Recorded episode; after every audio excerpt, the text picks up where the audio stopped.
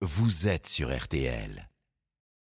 Bouvard se souvient. Et lui nous accompagne chaque dimanche. Philippe Bouvard est dans le partage, séquence souvenirs, de rencontres. Philippe est connecté. Bonjour à vous. Salut mon cher Stéphane. Bonjour vous tous. Eh bien, à notre menu, encore et toujours des présidents. À l'époque, Pompidou vient de rendre l'âme au retour d'un éreintant déplacement en Russie. Cela permet à Giscard de se hisser enfin jusqu'au sommet.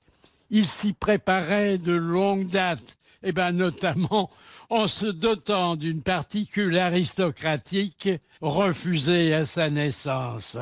Alors qu'il devait sa couronne au suffrage universel, il se comporta comme s'il était l'héritier direct des 43 qui ont fait la France notamment en se faisant servir toujours le premier dans les repas officiels.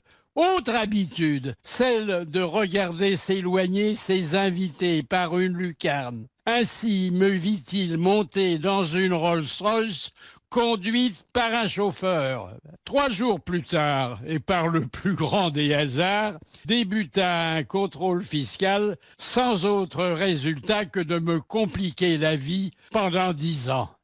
Je me vengeais en clouant à mon pilori personnel son successeur, François Mitterrand. Pendant des années, je dis pique-pendre du souverain socialiste dans ma chronique hebdomadaire du Figaro Magazine. Et puis, au début de son second septennat, je convainc qu'il avait très bien exercé le plus difficile de tous les métiers. Cela me valut des centaines de lettres de lecteurs furibards et un coup de fil de Mitterrand dès le matin de la parution. Au téléphone, il me dit J'ai apprécié votre satisfecit. Venez donc prendre le petit déjeuner avec moi demain matin.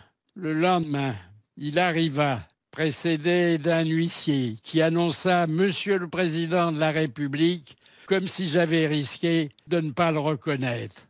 Ensuite, j'eus droit à deux œufs sur le plat et à trois heures d'entretien. Aimable, mais parfois un peu discordant. Alors que je déplorais que la politique dressa les Français les uns sur les autres, il répliqua sèchement Sachez que sans la lutte des classes, il n'y aurait sans doute jamais eu de progrès social en France. Heureusement, notre passion commune pour l'écrivain humoriste Jules Renard nous précéda. Comme moi, il connaissait des dizaines de formules de l'auteur de Poil de carotte. Ainsi, pendant les semaines qui suivirent, un huissier déposa-t-il chez moi des lettres manuscrites du président qui multipliaient les citations de notre idole commune. À dimanche prochain.